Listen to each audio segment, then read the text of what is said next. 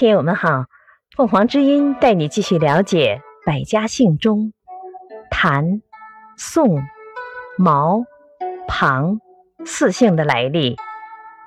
谭出自子姓，是殷商皇族的后裔。宋出自子姓，起源于战国时期。毛，周公旦的第三个儿子明叔。受封于毛邑，子孙以国名为姓。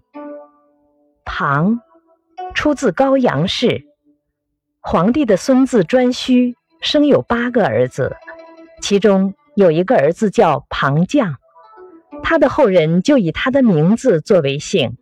感谢收听，欢迎订阅。